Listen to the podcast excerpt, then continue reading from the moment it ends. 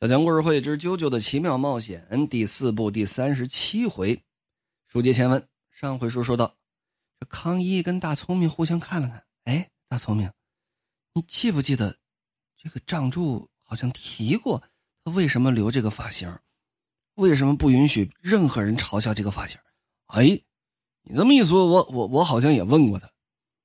那到底怎么回事呢？咱们就讲讲这个故事。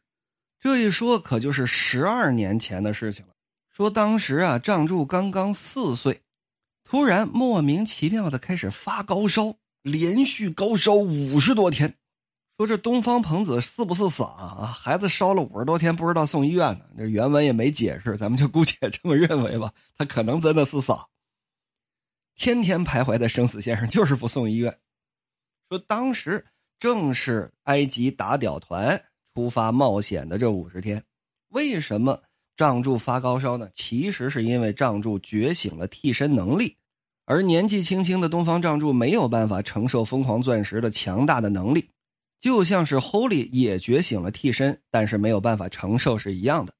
那么问题来了，此时是一九九九年，四岁的仗柱那应当就是十二年前，就是一九八七年。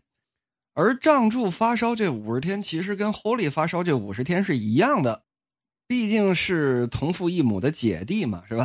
所以说这岁数差的有点多啊。再次强调，Holy 的年纪跟仗柱的姥爷是一样的，好像还比仗柱的姥爷大三岁。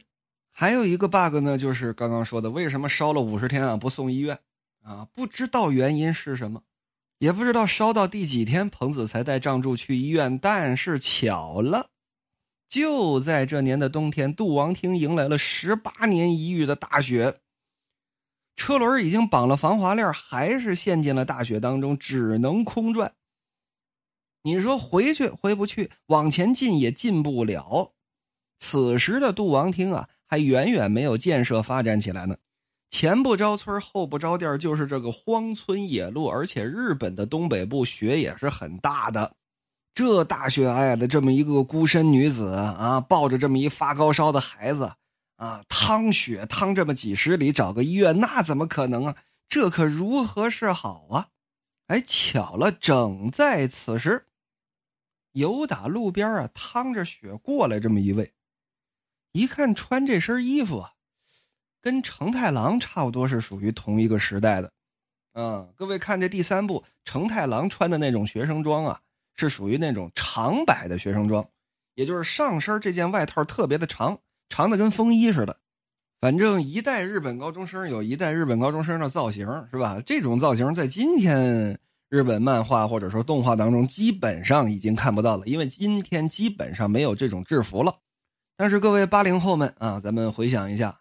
呃，咱小时候看的那些日本的漫画啊、动画有很多都是这种长摆的。举个典型的例子，《灌篮高手》就是这样。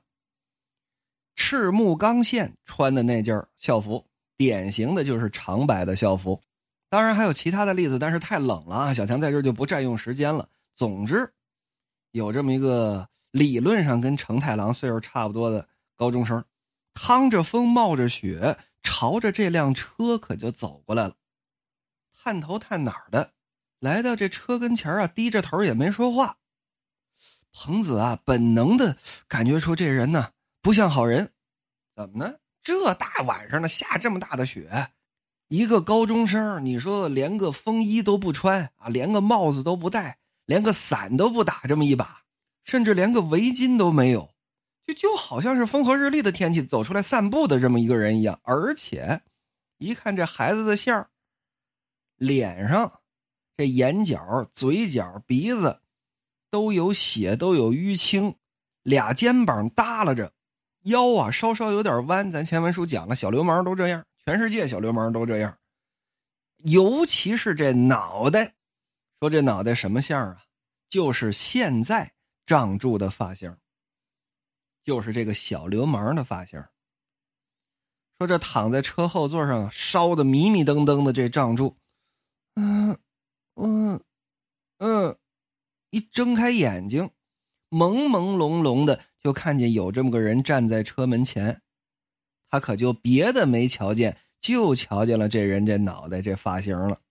但是彭子啊，护子心切，一看这么个小流氓过来，你干嘛？你上边去，靠边！我告诉你啊，我爸可是警察，你可别瞎闹。这个少年很阴沉，也不爱说话，脸上有淤青跟划伤，但是站在跟前就不走。太太，这个孩子生病了吧？车陷在这儿了，我帮你推吧。啊！彭子一听误会人家了，你帮我推，你怎么推？歘！就见这位少年郎把自己这大外套往下这么一脱，这顶风冒雪的，穿着这个外套都冻得哆哆嗦嗦的，更何况脱了这外套，啪的一下就给拽下来了，往这车底下这么一垫，垫在车的这后轮这，啪，拿手一推这车的后帮，踩油门，车开动了就不要停，一直向前跑啊，否则轮胎又得陷进雪里。来，一、二、三。一二三，一二三，那能不冷啊？那能不累吗？尤其是这车，打这空转，这雪往后搅，搅了这位少年一身呢。但是这少年什么都没说，就跟这低着个头，使尽全力帮着彭子推这个车。四岁的仗柱躺在后座上。眼睛就一直盯着自己这位恩人脑袋顶上这发型，他别的什么都看不清，只能记住这个发型，独一无二的发型。嗡，这车终于打着了火，终于由打这陷入雪中的地方出来了。可是，这位少年这衣服也给压烂了，而这位少年毫不在意，拽起这件衣服来往身上这么一披。顶风冒雪，消失在了无边的夜色当中。彭子在之后啊，专门也在杜王亭找过这名少年，但是终究没有找出那个少年到底是谁。那位少年或许并非直接救了四岁仗柱的性命，因为救仗柱性命的是打屌团啊，把迪奥干掉之后，仗柱才活下来了。但是，四岁的仗柱。却深深的把那位少年当成了英雄，这是铭刻在心底的崇拜，是人生的榜样标杆说白了，男神，这辈子不粉别人，就粉他一个人。而这位少年又没有其他任何的特征，仗柱也记不住其他的，只记住了这个极为独特的飞机头。啊，仗柱这个发型，咱们前文书讲过了，是飞机头的一种变种啊。所以呢，找村里的王师傅啊，给烫了这么一头。这段是小强编的啊，来，我给你烫一个吧。第三部结尾不就结在这儿吗？所以，这对仗柱来说是绝对不容许侮辱的人。康一也好，义泰也好，问他，你说你这到底咋回事啊？哦，汤汤汤汤这么一讲，这么个事儿，你都不知道他叫啥？那不知道。虽然不知道那位是谁，但我极为崇拜他，所以我才做了同样的发型。敢看不起这个发型，就是看不起我恩人，我就抽死他。而康一此时跟大聪明呢，简要的把这事儿又聊了一遍，说：“你还记得吗？”一谈啊，我记得，可不有这事儿吗？嗯，太好了！哟，吓一跳，怎么呢？就见岸边路伴呢，脸呢被打的跟猪头似的，身上压着这么个书柜，书柜里还有书呢，书是最沉的、最占地方的，都不知道骨折了几处。嗯。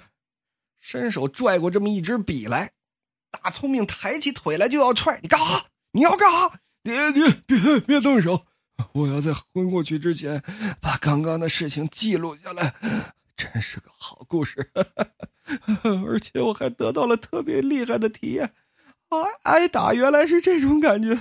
啊，骨折原来是这种体验，啊，我太开心了！这种体验不是普普通通就能够得到的，我要把他们带到作品当中去。我赚了，我赚了！搬到杜王厅来真是太美好了。大聪明这么一看，哎呀，这家伙没子儿，那是真没子儿。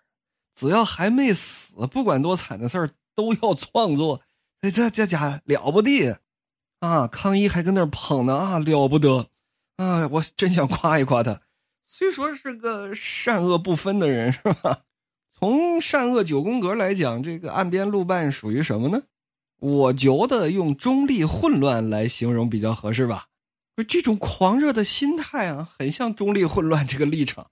哎呀，您您真是个超级代艺术家呀，还跟那儿捧呢。整这会儿，张柱清醒过来了。清醒过来指的是什么？指的是眼睛能能看见东西了。刚刚眼睛什么东西都看不见了，气的。这会儿，小 Z，你在这儿呢是吧？啊，刚刚没揍着你，咱现在接着来。哎，我让我换完，让我我啪啪。后根据杜王厅人民广播电台的报道，啊，著名漫画家岸边露伴老师，不知因何原因入院疗养，粉黑少年停更一个月。那说这岸边露伴后面怎么样了呢？咱们到时候再说。接下来开一个新的故事，又是杜王厅恬静的一天。这天呢，外甥找到了舅舅成太郎来了。张柱，接下来我要去打猎。要不要跟我一块去？啊，打猎？他这就见成太郎是拧身就走。张柱左右看了看，您等等等会儿，成太郎先生，您您这说的太突然了，我都愣住了。您您您刚刚说什么打猎？这个 是是不是出去？是不是出去把妹去啊？啊，就就钓那种身材特别好的大改改啊？我我我这个人吧，嗯。这这还挺纯爱的，是不是？这这种事儿我我没干过呀。你光是女同学围着我转，我这成太郎说你有完没完啊？新红辣椒殷实明，昨天啊恢复意识之后招供了啊啊不是跟妞没关系。成太郎点了点头，嗯，随你爸的根儿啊。殷实明败露给我们之前。用那弓和箭在杜王厅射了这么一只老鼠，啊！哎，你好，那种老鼠吗？别再说了哈！再说律师函警告，我告诉你。成太郎说，殷实明射老鼠的地方是杜王厅南部农业用的专门的水渠。据说那只老鼠被射中之后也没死，挣扎着靠自己的力量摆脱了身上的箭，还逃走了。被箭射中还没死的老鼠是啊，尽管是只老鼠，但他肯定获得了替身能力。虽说还不明白是怎么样的替身，不过对手是只会吃、睡和繁殖这三件事的老鼠，必须在发生什么情况之前把这只老鼠通过打猎给它打掉。您说是打猎，就不光是要抓起来，还要杀了，对吧？我是想尽可能的活捉他，不过对方不是人类，具体情况不知道会如何。哎呦，老老老鼠这个啊，我去，我去，我去，我跟您去。就跟这琢磨，这第想到老鼠就浑身发毛。不过有成太郎先生在身边，总会有这么一种我是在干正经事儿的感觉。这我也不知道为什么，这是心灵上的慰藉吗？不过人家那打猎都是拿弓箭，对不对？都是拿这枪，嘡嘡嘡跟那开。我们两个手短的替身啊，还去狩猎去。我的疯狂钻石实际有效攻击距离一到二米，啊，成太郎先生的攻击距离两米。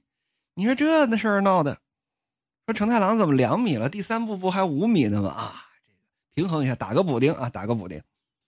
成太郎说：“你甭跟那儿废话，来来来来来，我教你一招。这是外甥教舅舅是吧？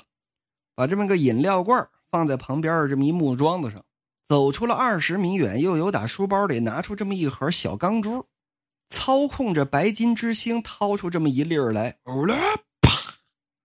这钢珠啪，直接可就把这易拉罐给打飞了，打到天空之中，啪。”连着在空中又中了好几下，嘿哈！张柱说：“您这手高了，我这个就是用来打那只老鼠的。不过虽说是替身打出去的才有这种力道，但是仍然只能用它来攻击对方的本体，打替身本身是没有用的。张柱，你来试试。我试试，那我试试啊！也掏出这么个钢珠来，让这疯狂钻石捏住，嘟啦，啪！”往外这么一打，第一发倒是打中了，第二发想接着打这移动靶，啊，像成太郎一样打这飞在半空当中的易拉罐，却没想到嘣，打的很偏，直接都多到这木桩子里头了。哎呦，这这头一回啊，头一回。成太郎点了点头，说：“行吧，算是八十五分吧。不过在开始追踪之前，我给你一个忠告，在面对动物的时候，比起速度，你更应该把冷静和沉着放在第一位。假如在射程之内找到了那只老鼠，又射偏了，老鼠就再也不会进入我们的射程之内，除非确信能够命中，否则绝对不要发射。我不是向你施加压力哦，明白了吗？”啊，明明明明白，不过心中暗想，他越这么说，我压力越大呀。这该不会是个 flag 吧？